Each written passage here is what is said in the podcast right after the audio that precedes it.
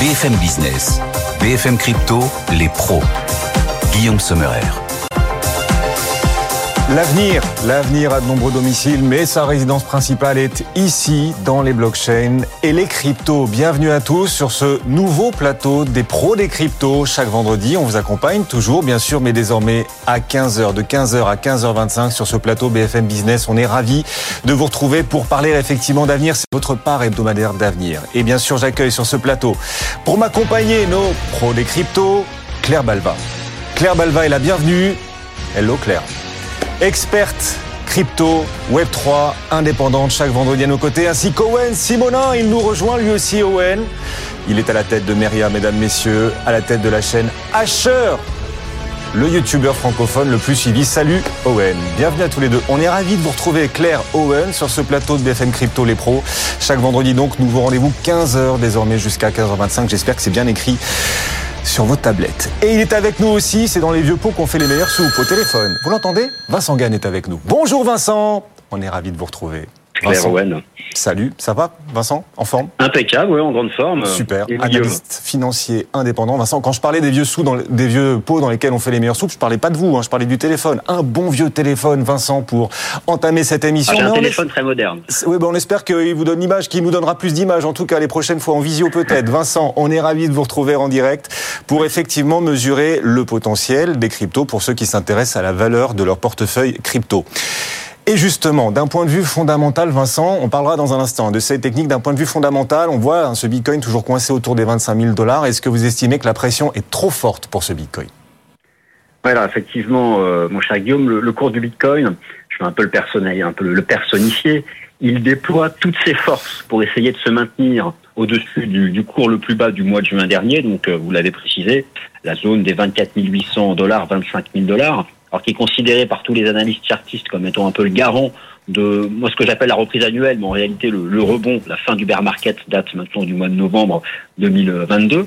Alors ce niveau, c'était aussi le, point de départ à l'époque, enfin c'est proche de nous, et souvenez-vous en juin dernier d'une impulsion haussière qui était liée aux premières demandes d'autorisation de TF Bitcoin Spot, dont vous parlez beaucoup sur votre antenne, et c'était un niveau initialement franchi au mois de mars dernier, lorsque, souvenez-vous, Bitcoin avait eu une sorte d'aspect refuge face à la crise des banques régionales américaines. Alors je reviens même à, votre question. La pression fondamentale n'est-elle pas trop forte pour le tenir, ce support? Alors oui, la pression, elle est colossale disons-le, elle est, elle est variée.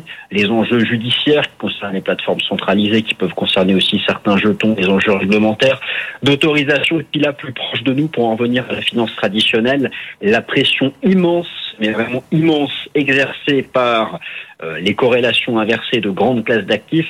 Je peux notamment citer le fait que les taux d'intérêt obligataires se maintiennent au contact de leur record annuel. Et puis, plus particulièrement, cette semaine, la poursuite du rebond du dollar américain. D'ailleurs, moi, je suis agréablement surpris. C'est quand même un bon signe. Je trouve que le cours du Bitcoin résiste plutôt bien au rebond du dollar américain qui est sur ses plus hauts de plusieurs semaines, mais il ne faudrait pas que ce dernier s'amuse à aller vraiment plus haut. Alors la suite, par rapport à, la tenue de ce support et la pression fondamentale. La suite, c'est quoi? C'est mercredi prochain, mercredi 20 septembre, c'est la date que tous les auditeurs doivent retenir, la prochaine décision de politique monétaire de, la Réserve fédérale des États-Unis. Va-t-elle confirmer en tout cas c'est ma lecture, comme hier la Banque Centrale Européenne, que sa campagne de resserrement monétaire a atteint son stade ultime, soyez certains d'une chose, pour que Bitcoin parvienne à tenir ce support, et je n'ai pas garanti sur le plan technique, j'en ai un mot dans un instant, il faut que la Fed confirme qu'elle n'ira pas au-delà hmm. en termes de, restrictions monétaires. Donc voilà, c'est tout l'enjeu de la semaine prochaine. Donc, donc j'ai pas la réponse à votre question, mais encore un peu de patience. Effectivement, la fête qui pourrait marquer une pause, c'est l'espoir des marchés. C'est votre espoir aussi, Vincent, on vous a entendu. Elle pourrait d'autant plus marquer une pause que la BCE en trouve elle-même la porte à une pause, qui met un peu plus la pression sur la fête dans ce sens-là. On aura l'occasion d'en reparler et on en parle tous les jours d'ailleurs aussi dans BFM Bourse l'après-midi sur BFM Business. Vous vous échappez là, Vincent, d'un point de vue technique, l'analyse graphique que vous êtes, qu'est-ce qu'il voit pour la suite sur le Bitcoin. Quels sont les prochains seuils à surveiller? Oui, alors sans, sans, beauté en touche, mais je vais vous faire une réponse d'analyse chartiste. Hein, vous allez voir, ça va être un, un, grand classique pour pas trop mouiller. Non, moi, moi ce que j'observe, c'est quand même un peu chaud parce que globalement, il y a beaucoup de jetons importants qui sont euh, au bord du gouffre technique. Alors attention, euh, ça peut faire un peu peur au bord du gouffre. On peut faire un pas arrière, un pas de côté. On n'est pas obligé de sauter à pieds joints dedans. Mmh. Mais effectivement, que ce soit Bitcoin vis-à-vis des 25 000 dollars, que ce soit Ethereum vis-à-vis des 1530 dollars. 1530 dollars, c'était l'ancien record historique d'Ethereum, donc c'est un niveau qui parle. Ou que ce soit le, que ce soit Binance autour des 200 dollars, ce sont quand même des niveaux qui, s'ils étaient rompus, feraient vraiment décrocher le marché. Donc là, on a vraiment un alignement, un alignement des jetons majeurs sur des gros euh, niveaux techniques. Maintenant, ce qu'on a pu observer cette semaine, c'est un rebond technique du cours du Bitcoin qui a dû prendre 3-4% de hausse depuis ce niveau de support. Et vous savez ce qu'on dit en analyse technique, tenir un support, c'est bien, franchir une résistance, c'est mieux. Et moi, j'estime que la résistance qui nous mettrait à l'abri n'a pas été euh, franchie. Euh, certains donnent 28 800 dollars, 29 000 dollars. Moi, je peux même dire déjà que franchir les 27 000 dollars, ce serait une bonne chose. Donc, en fait, là, si vous regardez le prix du Bitcoin, il y a malheureusement, on n'a pas franchi le niveau technique qui nous mettrait à l'abri et qui confirmerait que ce support va tenir pour de bon. Donc, euh, voilà, toujours une phase d'attente et toujours un risque d'aller chasser de la liquidité entre 22 000 et 25 000 dollars. Merci Vincent de nous avoir accompagnés. Vincent Gann, je sens la frustration de tous ceux qui nous suivent parce qu'on n'a pas vu euh, votre visage en direct, Vincent. Vraiment promis en visio la prochaine fois. Vincent Gann, analyste financier indépendant régulièrement dans les pros des cryptos à nos côtés avec nos, nos NFT hein, chaque vendredi. Owen est avec nous, Claire également avec nous, nos talents non fongibles du vendredi dans les pros des cryptos. Au sommaire, on va discuter tous ensemble. Au sommaire aujourd'hui, d'abord FTX qu'on va aborder. L'épilogue semble enfin approcher. Il y a eu de nouveaux développements cette semaine importants. On vous en fera part dans une de. Bientôt la fin du pseudonymat aussi, peut-être sur les cryptos. On pose ça là, juste une question. Mais le Parlement européen vient mettre peut-être un grain de sable. Et puis, et puis les frais de transfert record sur la blockchain Bitcoin. 500 000 dollars de frais de transfert. On ne parle pas de foot. 500 000 dollars d'ailleurs en foot, ce serait pas beaucoup. Non, non, on parle de frais de transfert gigantesques pour une transaction, elle, toute petite. Une énorme erreur. On vous en fera part et on essaiera de vous alerter justement. Faites gaffe parfois quand vous faites des transactions. Regardez bien les frais de transfert. Voilà le menu des pros des cryptos cette semaine. Et je m'assois pour les rejoindre. Claire et Owen. Ça va les amis? Très, très, bien. Bon, 500 000 dollars pour un transfert en foot, c'est pas énorme. Oh, non, pas, pas dans le foot en tout cas. Pas dans le foot, voilà. Mais dans les cryptos, pour les frais de transfert, c'est quand même beaucoup trop. On en parle dans un instant. Juste avant, ces trois lettres qui pèsent plus lourd que les 500 000 dollars dont on parlait. Les trois lettres, c'est FTX, mesdames, messieurs. La grosse nouvelle cette semaine, oui, concerne FTX. C'est feuilleton qui dure depuis maintenant près de 10 mois. Le tribunal a donné sa décision, ça y est, concernant les cryptos que possède FTX. Owen, alors quelle est cette décision et quels seront les impacts? Alors quoi qu'il arrive, l'histoire avance. FTX, il y a dix mois, géante plateforme d'exchange qui s'effondre et qui empêche ses clients de retirer les dépôts qui avaient été faits sur la plateforme. On avance un petit peu puisqu'aujourd'hui c'est le juge du Delaware qui a donné l'autorisation à FTX de commencer les liquidations de certains de ses actifs numériques. Évidemment, panique générale sur les réseaux sociaux. Hein. On se retrouve avec une plateforme qui détient 3,6 milliards de dollars d'actifs numériques qui a le feu vert pour les liquider. Ça, c'est la version courte quand on lit le titre de l'article, mais quand on creuse un petit peu, on se rend compte que c'est beaucoup plus nuancé. Déjà, oui, ça peut impacter certaines crypto-monnaies. Dans ces 3,6 milliards de dollars, on a 500 millions de dollars de Bitcoin, ok, mais on a surtout 1,16 milliard de dollars de Solana. Et là, en l'occurrence, ça représente 16% de tous les Solana en circulation. Et donc, naturellement, ça peut faire vraiment très peur à ceux qui détiennent ces actifs. Maintenant, nuançons un peu cette actualité. Premièrement, ils ont eu le droit de liquider des actifs numériques, hein, parce qu'ils se doivent de récupérer un maximum de valeur pour pouvoir rembourser les clients qui ont été biaisés par la plateforme. En tout cas, c'est le rôle du, de la personne, hein, de, du curateur qui est à la tête de cette société. Je rappelle, John J. Ray 3, euh, qui a déjà géré dans sa carrière de bon nombre de, de, de faillites de cette ampleur. Deuxième chose, il n'est pas tenu de liquider donc même quand ils vont vendre les actifs, le but c'est de les vendre doucement, d'en tirer un maximum de valeur et non pas de faire des grosses chandelles rouges qui viennent euh, infecter le marché. Deuxième chose, ils ne sont pas tenus de vendre systématiquement, ils peuvent également staker cette crypto-monnaie pour en générer des intérêts, mhm. mais ils peuvent également simplement se hedger. C'est-à-dire comme ils sont forcés de détenir des actifs qu'ils doivent aux gens, ils peuvent également les shorter pour prendre du profit quand, quand les crypto-monnaies perdent de la valeur alors qu'ils en gagnent naturellement si les crypto-monnaies vont à la hausse. Et donc non seulement ils ne sont pas tenus de vendre, et en plus de ça, s'ils veulent vendre, ils ont un cap, une limite. Actuellement, par exemple, sur Bitcoin, c'est 50 millions de dollars par semaine. Ça pourrait être rehaussé, mais le but étant de faire ça intelligemment et d'affecter au moins les prix des cryptos. Voilà, apporter un peu de visibilité. Du coup, en termes de pression vendeuse, est-ce qu'on peut se trouver rassuré pour la suite ou au contraire plus inquiet, clair? Alors un peu. Forcément, quand euh, une plateforme comme FTX doit rembourser des clients lésés et a 1, 2, 3 milliards d'actifs qu'elle peut liquider, bon, forcément, on se dit, euh, ils vont en vendre à un moment donné, ça va faire une pression vendeuse. Maintenant, comme Owen l'a dit, en réalité, quand on a de telles liquidités à vendre, on les vend pas d'un coup.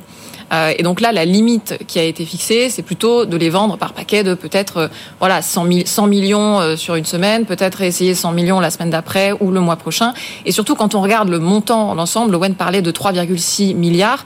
Bah, en fait, si on prend en compte la baisse des cours depuis cette évaluation et le, la proportion d'actifs qui sont en fait illiquides et donc invendables, par exemple, FTX possède du FTT dans ces 3,6 milliards, FTX ne va pas aller vendre son FTT, ça ne sert plus à rien.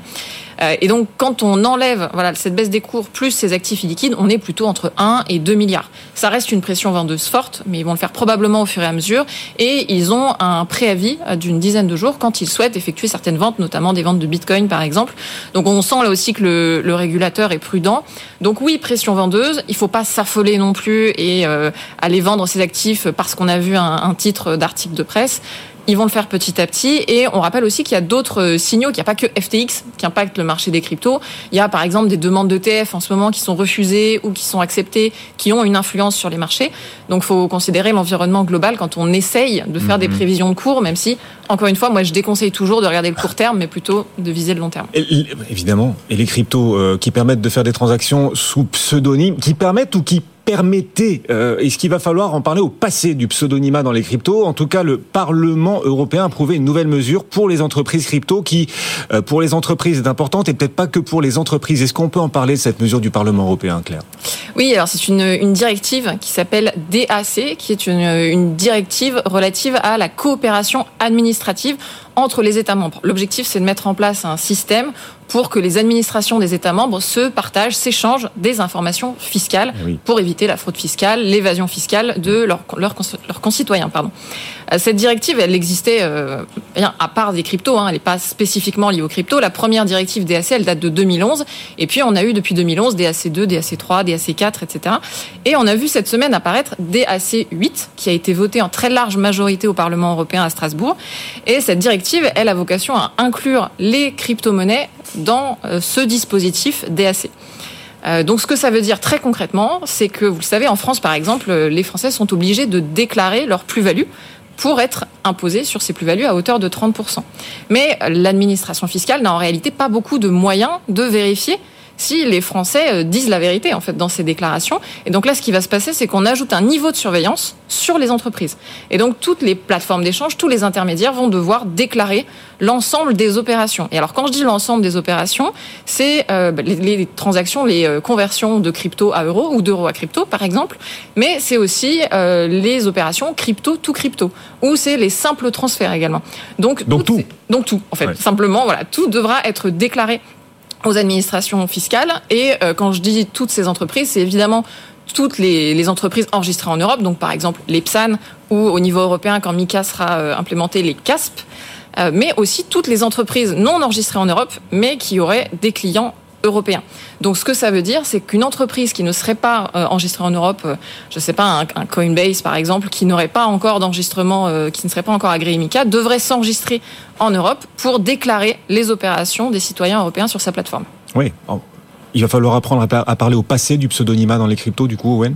Il va surtout euh, falloir apprendre à traiter des millions, si ce n'est pas des Voilà. dizaines de millions de transactions, parce que je ne vois honnêtement pas comment humainement c'est possible pour un quelconque régulateur ou un quelconque analyste de traiter ne serait-ce que 10% des informations qu'ils vont recevoir. Humainement. Il y a l'intelligence artificielle qui arrive. Oh, même, j'aimerais bien voir ce que ça pourrait donner, Ouais. vu la complexité de la- des déclarations fiscales et vu comme on a besoin de logiciels lourds pour aider les particuliers à déclarer eux-mêmes leur plus-value. J'aimerais voir une entité de contrôle qui vient. Ouais, il faut bien se rendre compte qu'on parle de là de milliards d'opérations, notamment dans le cadre d'opérations de trading, parfois euh, fait par des algorithmes. Le nombre d'opérations peut être complètement pharaonique, donc ça va donner beaucoup de boulot aux administrations fiscales. Tiens, on va rester dans, dans la régulation. Il y en a eu que pour la SEC là, tous ces derniers mois, et il y a un autre régulateur, un autre gendarme américain, qui aimerait manifestement qu'on parle aussi de lui. C'est la CFTC. La CFTC a décidé de se joindre à la bataille contre la finance décentralisée, Owen. Tout à fait. Alors jusqu'à présent, il y a quand même beaucoup de positions où la CFTC est opposée au discours de la SEC, ou du moins à une position qui est diamétralement opposée, ce qui était plutôt positif. Notamment, c'est l'un des premiers à soutenir que Bitcoin n'est en effet pas une security et qu'il répond bien aux fameux commodities. CFTC, le, le, le C Ouais. de commodities justement. Mais là, en l'occurrence, ils s'en prennent aux échanges décentralisés, les fameux DEX. Alors pour le coup, ils le reprochent à trois petits échangeurs décentralisés, petits. Euh, Je ne sais pas vraiment, mais je ne connaissais pas ces noms. Euh, Opine, 0x et Deridex, hein, des noms que je ne connaissais pas. Même Euh, vous, et même ils- vous, vous ne les connaissiez pas, même vous, même vous. Après, ils sont pas forcément en France et euh, je ne peux plus être partout. Je n'arrive plus à être partout maintenant. Même pas encore une IA, une intelligence artificielle. Ça viendra. Ah, oh, bah, oh. Un jour, On verra. on vous. C'est une question de temps. En tout cas, il les accuse d'être et de proposer des services illégaux de trading de produits dérivés. Avec évidemment une amende hein, qui correspond à chacun d'entre eux, 250 000, 200 000 et 100 000 dollars respectivement pour les trois euh, noms que j'ai cités. Et selon eux, ils doivent se conformer à la loi et les lois de ceux qui proposent des services sur les produits dérivés doivent être les mêmes qu'ils soient centralisés ou non. Le problème, c'est que c'est totalement différent et que c'est des fois pas applicable. Le problème, c'est qu'on ne peut pas des fois répondre à toutes les mêmes mesures qu'une entité centralisée qui a enregistré et qui a euh, profondément euh, audité les fonds de ses clients, puisque un protocole décentralisé n'appartient pas forcément à une entité, puisqu'il appartient à tous les utilisateurs de ce protocole. Et pour finir, pour le coup, c'est le directeur de mise en application des lois de la CFTC qui le précise. L'objectif est dans l'idéal, ce serait que l'un de ces protocoles se retourne contre la décision de la CFTC devant la loi afin de pouvoir créer un précédent car comme le précise euh, cette fameuse personne l'objectif n'est pas simplement de sanctionner mais de créer une jurisprudence qui va permettre de savoir et de dire ce que les protocoles décentralisés peuvent et ne peuvent pas faire. Les pros des cryptos, chaque vendredi désormais à 15h et le club BFM Crypto du lundi au jeudi à Maurice Tonquédec à 15h également. Nouvel horaire, nouveau rendez-vous à la radio, à la télé sur ce nouveau plateau. Également cette table hein, dont vous n'aviez pas l'habitude les saisons précédentes et qui est nouvelle aussi sur le plateau de, de BFM Business. BFM Bourse de son côté démarre désormais à 15h30 avec l'ouverture de Wall Street. On va démarrer dans le temple de Wall Street désormais chaque jour BFM Bourse à 15h30.